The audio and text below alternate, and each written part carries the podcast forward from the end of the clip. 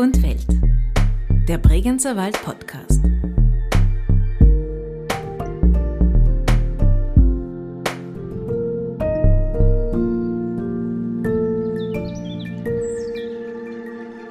Manchmal gibt es auch Momente, wo, wo ein Geiger oder wo ein Sänger auf der Bühne steht oder sitzt und eigentlich nichts passiert und trotzdem passiert alles, musikalisch gesprochen.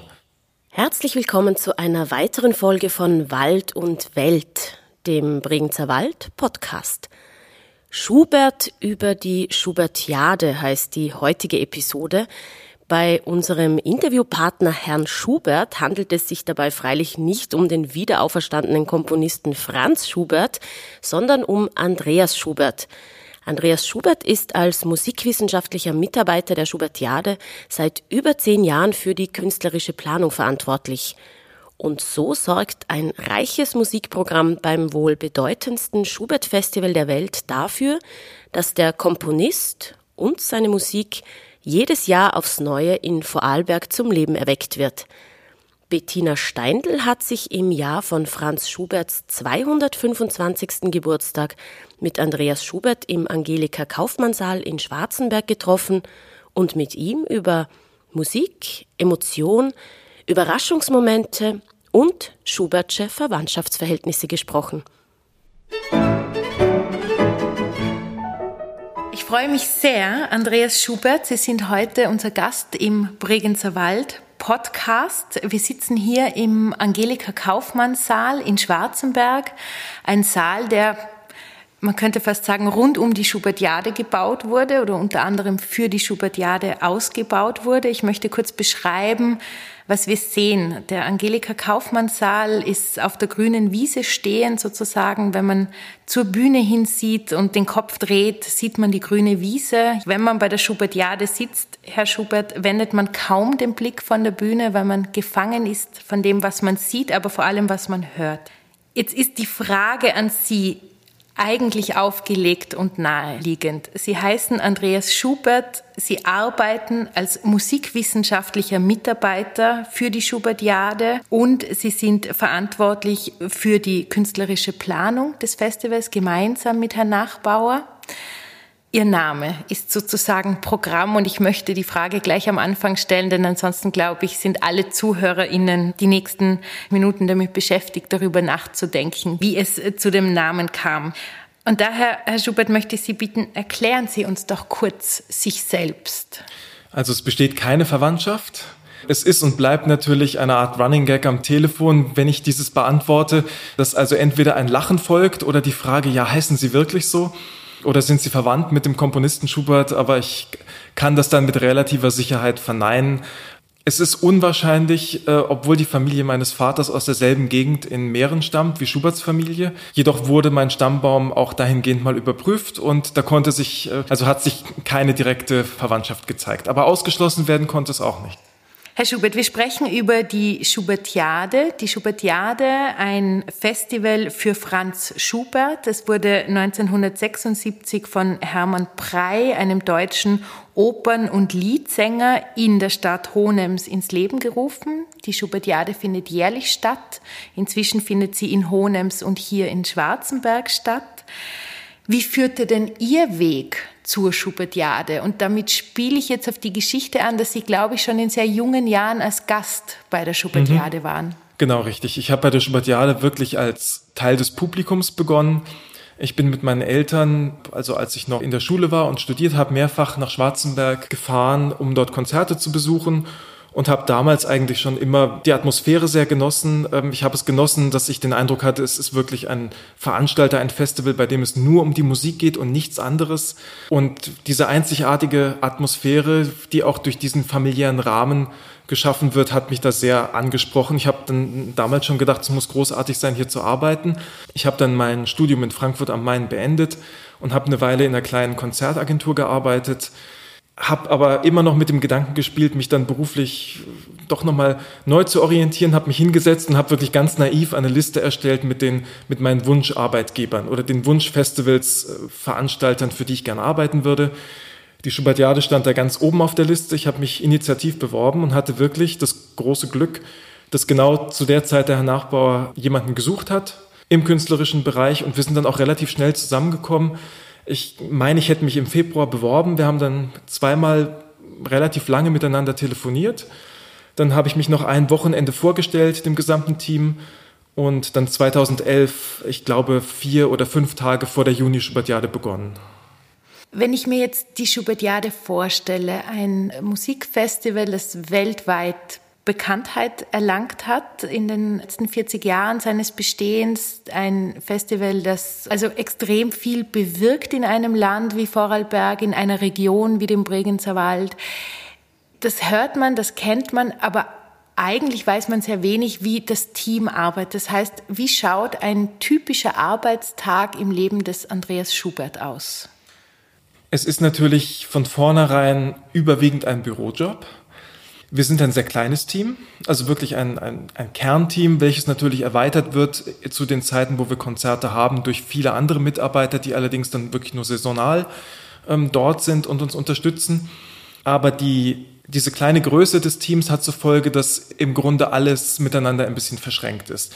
Äh, jeder Mitarbeiter muss in der Lage sein, den anderen zu vertreten, in gewisser Hinsicht zu einem gewissen Punkt. Und ähm, man kann also auch jederzeit ein bisschen reinschnuppern und reinarbeiten in die anderen Bereiche, also ins, ins Kartenbüro. Jeder Mitarbeiter muss in der Lage sein, am Telefon eine Kartenbestellung abzuwickeln.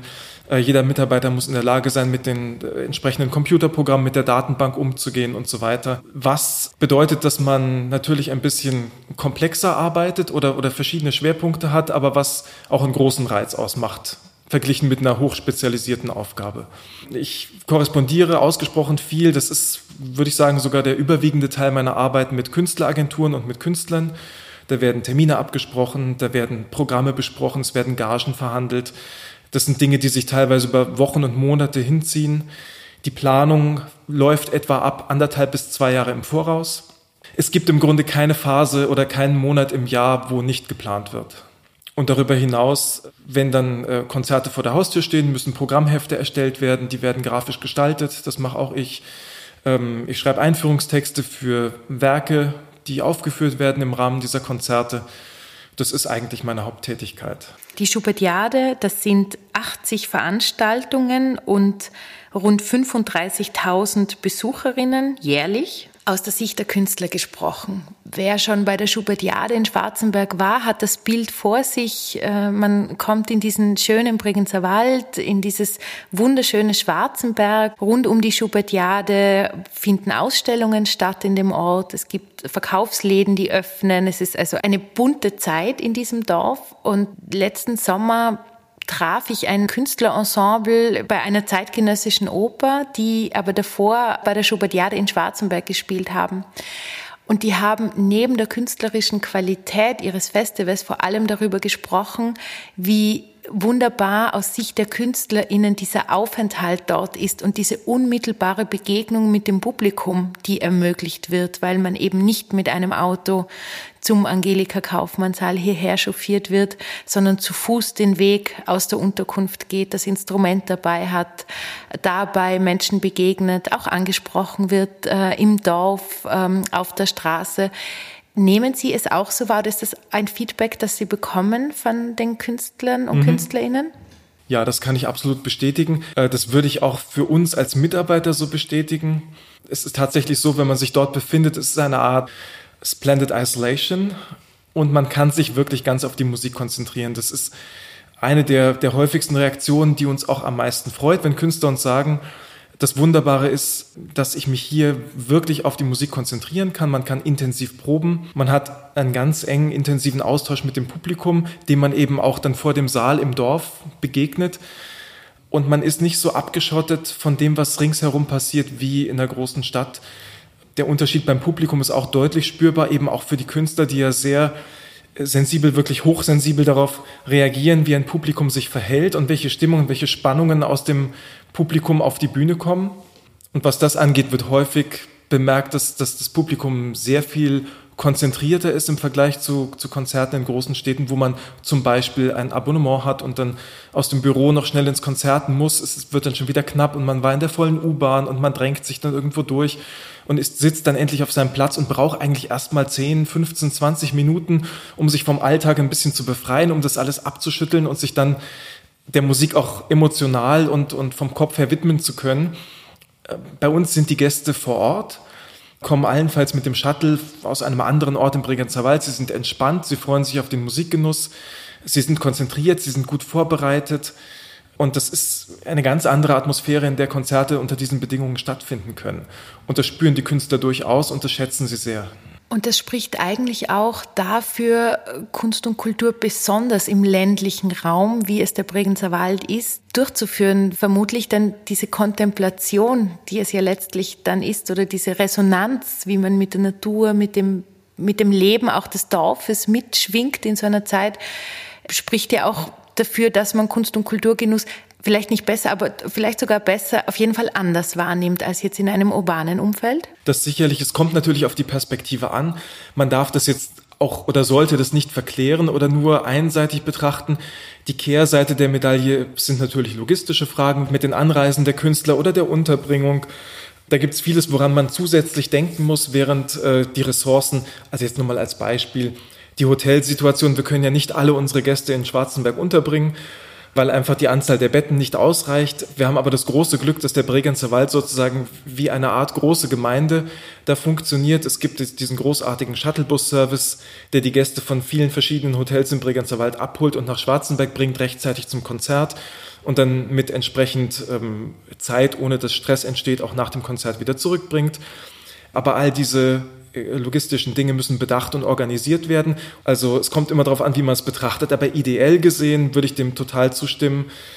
Ich bin auch, wenn ich privat bei anderen Veranstaltern zu Gast bin oder woanders hingehe, bin ich schon auch eher der Festivaltyp, der es genießt, längere Zeit vor Ort zu sein, mehrere Veranstaltungen zu besuchen und die Atmosphäre und auch das Publikum, was ja jedes Mal ein spezielles und auch ein individuelles ist, besser kennenzulernen. Und es bedarf dann natürlich auch der Mithilfe der Partnerinnen und Partner. Sie haben die Hotels erwähnt, die ja auch ihre Zeiten, ihren Ablauf quasi an die Schubertiade anpassen. Das Abendessen findet etwas früher statt, das Dessert mhm. kann nach der Schubertiade eingenommen werden und so weiter. Also in der Zeit der Schubertiade hat der Bregenzer Wald einen anderen Rhythmus. Ich glaube, das könnte man so feststellen.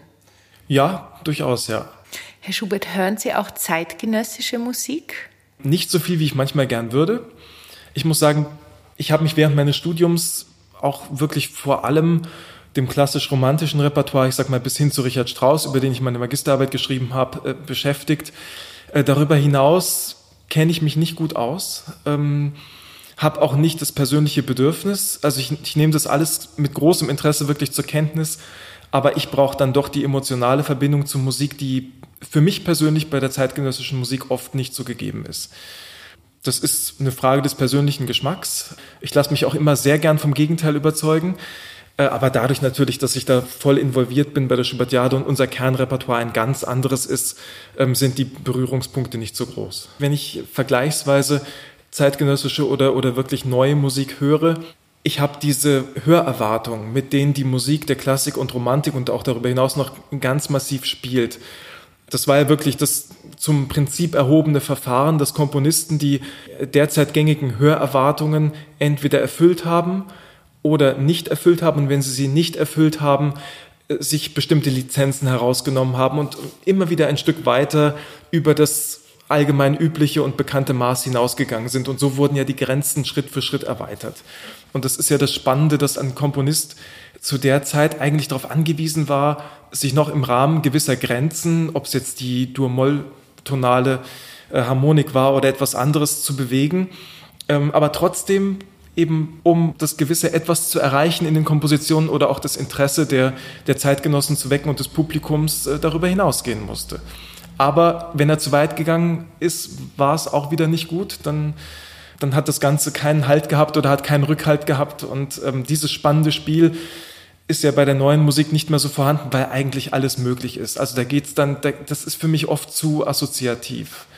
Wenn ich im Konzert sitze und, und ähm, das Stück beginnt und, und spielt sich ab, gewisse Komponisten haben trotzdem einen gewissen Stil, aber trotzdem hat man das Gefühl, es könnte zu jeder Zeit eigentlich alles passieren. Das liegt möglicherweise auch daran, dass ich mich nicht gut genug auskenne. Das kann ich nicht sagen. Aber äh, bei einer Beethoven-Sonate oder bei, bei einem Mozart-Konzert, ich habe diese Struktur und ich weiß, was könnte passieren, wie kann die Musik jetzt sich entwickeln und entweder sie tut es und meine Erwartungen werden erfüllt oder sie tut es nicht und dann werde ich überrascht. Und dieses Überraschungsmoment, ähm, das habe ich bei der neuen Musik nicht mehr so, weil eigentlich alles eine Überraschung ist. Jeder Moment, jeder, jeder Ton eine Überraschung ist. Wenn wir von Überraschungen sprechen, möchte ich mit einer kurzen Geschichte in die nächste Frage einleiten. Und zwar als im Jahr 2013 der Choreograf und Tänzer Boris Schamatze hat das Musée de la Danse äh, in Rennes äh, gegründet mit einer Aufführung, die hieß äh, Levé de Conflit in, bei der Ruhrtriennale aufgetreten. Das war auf der Halle Haniel und es war ein überraschend regnerischer Tag. Es war eine Freilichtaufführung. Man musste entweder zu Fuß oder mit dem Bus äh, darauf fahren. Es geht nicht um Tanz, es geht dann in der Frage um die Entscheidung, wie geht man äh, mit so etwas um. Jedenfalls äh, begann es zu regnen und Boris Schamatz wollte unbedingt tanzen mit seiner, mit seiner Truppe und hat dann mit dem Intendanten der Ruhrtriennale, Heiner Goebbels, ausgemacht, ähm, sie tanzen. Er fragt seine Gruppe, wer möchte tanzen, wenn es rutschig, es könnte gefährlich sein, es war ein Grasboden, es wird kalt sein, also es strengt den Körper an und hat dann mit dem Intendanten ausgemacht, sobald die Truppe tanzt, kann sie selber nicht mehr entscheiden, wann wird es gefährlich, wann wird es zu rutschig, wann regnet es zu sehr, dass das Publikum wirklich nur noch weggespült wird. So, also man schaltet dann einfach die Lichter aus und in dem Moment hört man auf zu tanzen. So. Und so war das dann auch. Die Vorführung hat stattgefunden und man saß da im wirklich strömenden Regen und es war beeindruckend, wie diese Tänzer tanzten. Und an irgendeiner Stelle ging dann wie eine Fußballbeleuchtung, muss man sich vorstellen, das Licht aus und die Tänzer haben gedampft und man sah diese Anstrengung, man sah auch die Überraschung, dass jetzt aus ist. Und das war das Zeichen, ihr könnt nicht mehr weiter tanzen, es regnet jetzt so stark. Und worauf diese Geschichte hinauszielt, ist die Frage, ob sie sich an einen ihrer persönlich oder ob sie uns den ihren eigenen größten Moment der Schubertiade verraten würden. Denn Heiner Goebbels hat nach seiner also nach dem Ende seiner dreijährigen, deshalb Ruhrtriennale, Triennale Intendanz gesagt, das zu erleben, diese Tänzer zu sehen, diese Unterbrechung des Stückes zu sehen, diese Überraschung und diese unfassbare künstlerische Hingabe war sein Moment der Intendanz der Ruhrtriennale. Gibt es einen solchen bei der Schubertiade für Sie? Ich würde es nicht unbedingt auf einen Moment festmachen wollen.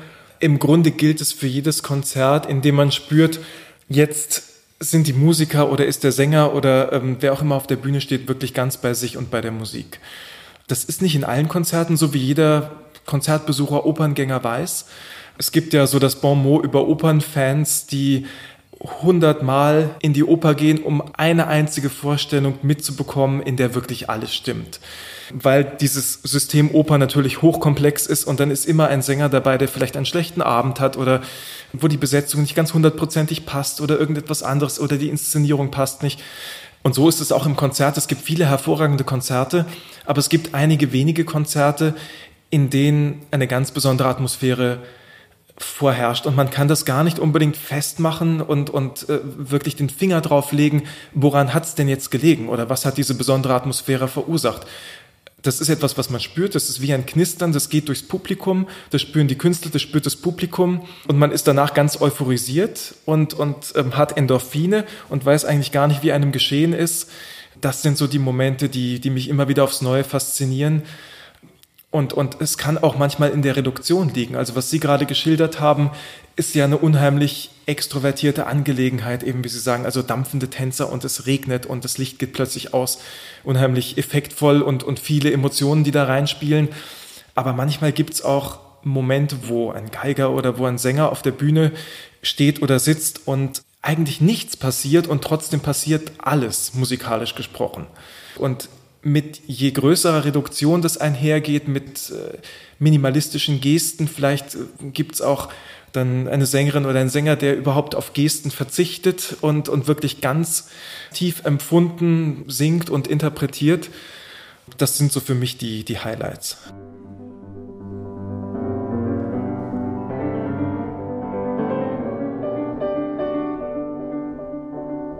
Säusende Lüfte fehlen zum Himmel blumige Düfte atmend erfüllt.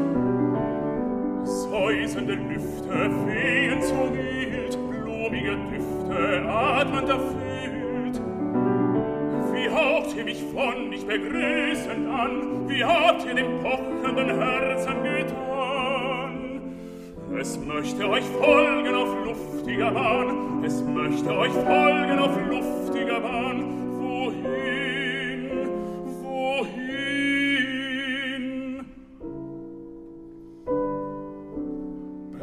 So munter rauschen zumal, vollen hinunter Silben ins Tal.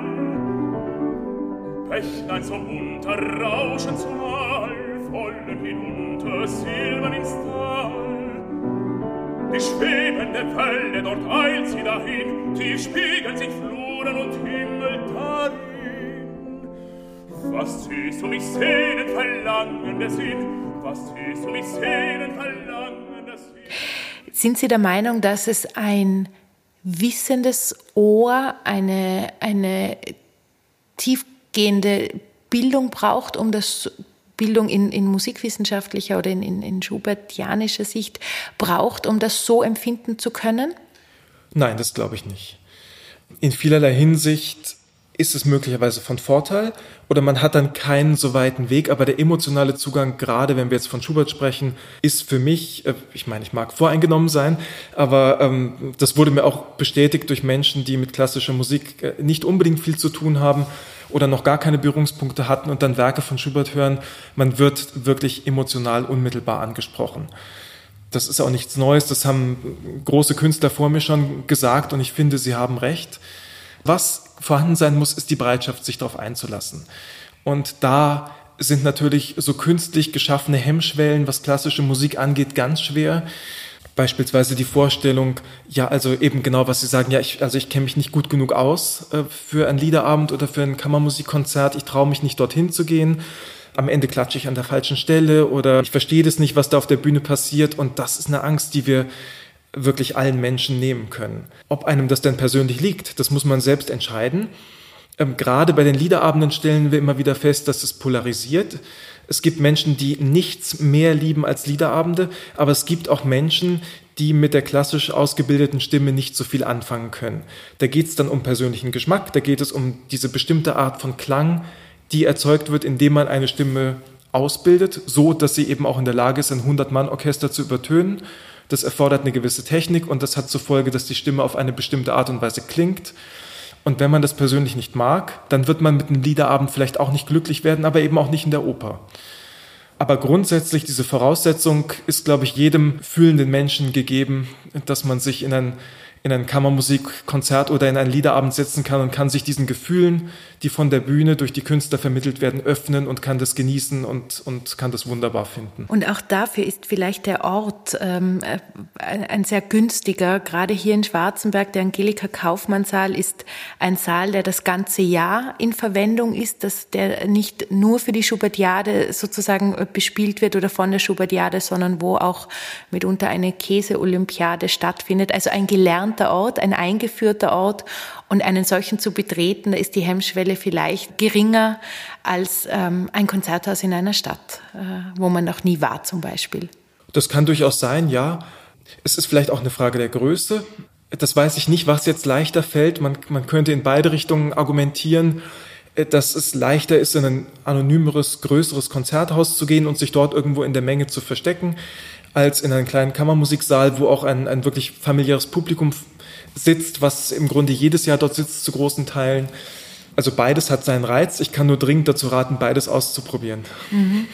Ein, ähm, ein Hotelier aus Schwarzenberg hat mir einmal erzählt, er hatte einen Gast, Sie haben gesagt, ein Publikum, das viele Jahre äh, dort sitzt und also wiederkehrend ist, Stammpublikum ist jedenfalls ein Gast aus England angereist. Er war sehr betagt und es fiel ihm sehr schwer, die Treppen von seinem Hotelzimmer ähm, nach unten zu gehen. Und der Hotelier fragt ihn, warum er sich das denn antäte, noch in seinem betagten Alter so weit zu reisen und diese Strapazen äh, des Hotels auf sich zu nehmen. Und er hätte dann mit Tränen in den Augen geantwortet, einmal noch Schubertiade, das muss sein. Mhm. Nehmen Sie das wahr aus Ihrem Publikum, von ja. Ihrem Publikum? Mhm. Ja. Ja. Ähm, ja, es, ein Kritiker hat mal sehr schön formuliert, auf Englisch, also in englischer Originalsprache, the Schubertiade can become a passion of a lifetime. Also die Schubertiade kann die Leidenschaft eines Lebens werden. Und da gibt es in unserem Publikum, wir können uns wirklich glücklich schätzen, in unserem Publikum gibt es Menschen, die seit, nicht nur seit Jahren, sondern seit Jahrzehnten zu uns kommen, jedes Jahr, manchmal auch zu mehreren ähm, Festivalperioden es sind dort Freundschaften entstanden, es wurden quasi Ehen gestiftet durch die Schubertiade, sowohl unter Künstlern als auch im Publikum. Ähm, und dieser familiäre Charakter, den ich als Gast, als ich zum ersten Mal da war, auch wahrgenommen habe und den andere Gäste auch wahrnehmen, der, der spielt da eine unheimlich große Rolle. Und wenn man dann 20, 25 Jahre jedes Jahr zur Schubertiade gefahren ist und realisiert irgendwann, es geht körperlich nicht mehr, die Anreise ist eben, wie ich schon erwähnt habe, nicht unbedingt die, die einfachste. Ja, dann, dann hat das natürlich emotionale Folgen. Ich habe gerade vor einigen Wochen mit einer Dame in Frankreich telefoniert, die noch nicht so lange kommt, aber jetzt schon auch sicherlich neun oder zehn Jahre, also fast so lange wie ich dort bin. Und die hat jetzt in der Corona-Zeit ähm, nicht nur ihren Ehemann, sondern auch zwei sehr enge weitere Verwandte verloren an Covid. Und sie hat gesagt, es tut mir schrecklich leid, äh, bitte schicken Sie mir weiterhin die Programme, aber ich kann und ich möchte nicht mehr kommen, da hängen für mich jetzt auch zu viele Erinnerungen dran. Ich bin immer mit meinem Mann gekommen, ähm, das war immer eine kleine Gruppe mit, mit drei oder vier äh, Damen und Herren aus Frankreich. Und ich habe wirklich lang mit ihr telefoniert. Ich habe sicherlich 15, 20 Minuten mit ihr telefoniert und sie hat ausführlich erklärt und sich zigmal entschuldigt, dass sie jetzt nicht mehr alleine kommen kann und möchte. Und ähm, ich hatte so das Gefühl, sie ist den Tränen nah. Mich hat es auch berührt. Da stehen natürlich, das, das sind nicht nur Zahlen. Es ist jetzt nicht nur, äh, dass wir die Statistik anschauen und sagen, wir hatten dieses Jahr wieder so und so viel tausend Besucher, sondern das sind individuelle Menschen. Wir kennen unser Publikum. Man kann ja bei uns im Internet, wie viele Gäste schon festgestellt haben, auch nicht einfach auf den Saalplan klicken und kann sich aussuchen, wo man sitzen möchte und ähm, zahlt dann mit Kreditkarte und hat im, bekommt dann eine E-Mail, ja, die Karten sind reserviert oder bezahlt sondern wir wissen im Grunde, wer auf welchem Platz sitzt. Wir kennen die Menschen, unser Kartenbüro kennt die Menschen. Ähm, unsere Sonja Jäger, die das Kartenbüro schon viele Jahre leitet, kennt die Stammgäste und die Förderer und die regelmäßigen Gäste ganz genau. Und das sind alles Einzelschicksale und Leben. Und davon erzählt die Schubertiade dann letzten Endes auch. Und das ist immer ein Einschnitt, wenn man dann feststellt, es geht nicht mehr, ich kann nicht mehr kommen. Ich tatsächlich war einmal Zeugin von einem äh, Schreiduell von zwei Menschen nach der Schubertiade. Ähm, die eine Person in einem Bregenzer Wälder Gasthaus war, das meinte, die Besetzung wäre ideal gewesen und die zweite Person drei Tische weiter meinte, nein, es wäre vor zwei Jahren in einer anderen Form von einem anderen Interpreten sehr viel besser gewesen und es hat zu einem lautstarken Disput geführt in diesem Bregenzer Wälder Gasthaus, was ich fantastisch fand. Also das die ähm, wieder eine ganze Gaststube mit einbezogen wurde in diese Auseinandersetzung, in diese unterschiedliche Sichtweise. Ich habe eine letzte Frage an Sie. Sie haben mal in einem Interview gesagt, Sie fühlen sich angekommen. Das ist jetzt, glaube ich, drei oder vier Jahre her in Vorarlberg bei der Schubertiade. Das heißt, Herr Schubert, wir dürfen damit rechnen, dass Sie noch länger bleiben. Naja, ich bin ja jetzt im Juni elf Jahre dabei. und wenn ich jetzt den ganz dringenden Wunsch verspürt hätte, mich beruflich zu verändern, dann wäre das wahrscheinlich schon früher geschehen, um jetzt mal mit Wahrscheinlichkeiten zu sprechen. Aber ich fühle mich wirklich angekommen. Es ist ein kleines Team, was mir sehr entgegenkommt. Vorarlberg hat eine großartige Lebensqualität. Das muss ich niemandem erklären, der hier lebt. Ich liebe die Berge, ich gehe gern klettern und Bergsteigen und wandern. Ich, bin Schwimmer schon seit ich acht Jahre bin. Der Bodensee ist in der Nähe. Ich liebe die Natur. Es ist eigentlich alles vorhanden. Also ich, ich muss wirklich sagen, dass ich mein, mein Studium der Musikwissenschaft und meine persönlichen Interessen und meine persönlichen Vorlieben für eben für Natur und Berge mal so perfekt miteinander würde verknüpfen können, hätte ich niemals gedacht. Also da sind wirklich sämtliche Voraussetzungen. Wenn ich jetzt die Wunschliste hätte und müsste das alles abhaken, da ist so ziemlich alles abgehakt.